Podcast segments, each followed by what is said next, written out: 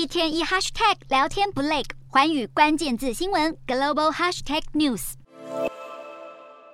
美国联准会与全球主要央行有志一同放鹰之后，经济衰退担忧升温，年底反弹希望破灭。美股十九号开低，十年期美债殖利率从十月以来涨幅最大，通讯服务跌势最凶，科技股遇震乏力，只有能源股逆势翻红。美股四大指数全数收黑，道琼指数大跌一百六十二点九二点，收三万两千七百五十七点五四点；纳斯达克下挫一百五十九点三八点，收一万零五百四十六点零三点；标普百下跌三十四点七零点，收三。三千八百一十七点六六点，非半指数下挫三十六点二四点，收两千五百九十九点八六点。欧洲股市方面，中国当局承诺明年专注于提振经济，而为市场带来乐观情绪之际，投资人纷纷抢购能源类股。欧洲股市今天收盘从上周的跌势回升小涨，欧洲三大股市全数收红。英国股市上涨二十九点一九点，收七千三百六十一点三一点。德国股市上扬四十九点八零点，收一万三千九百四十二点八七点。法国股市上涨二十点点。六六点收六千四百七十三点二九点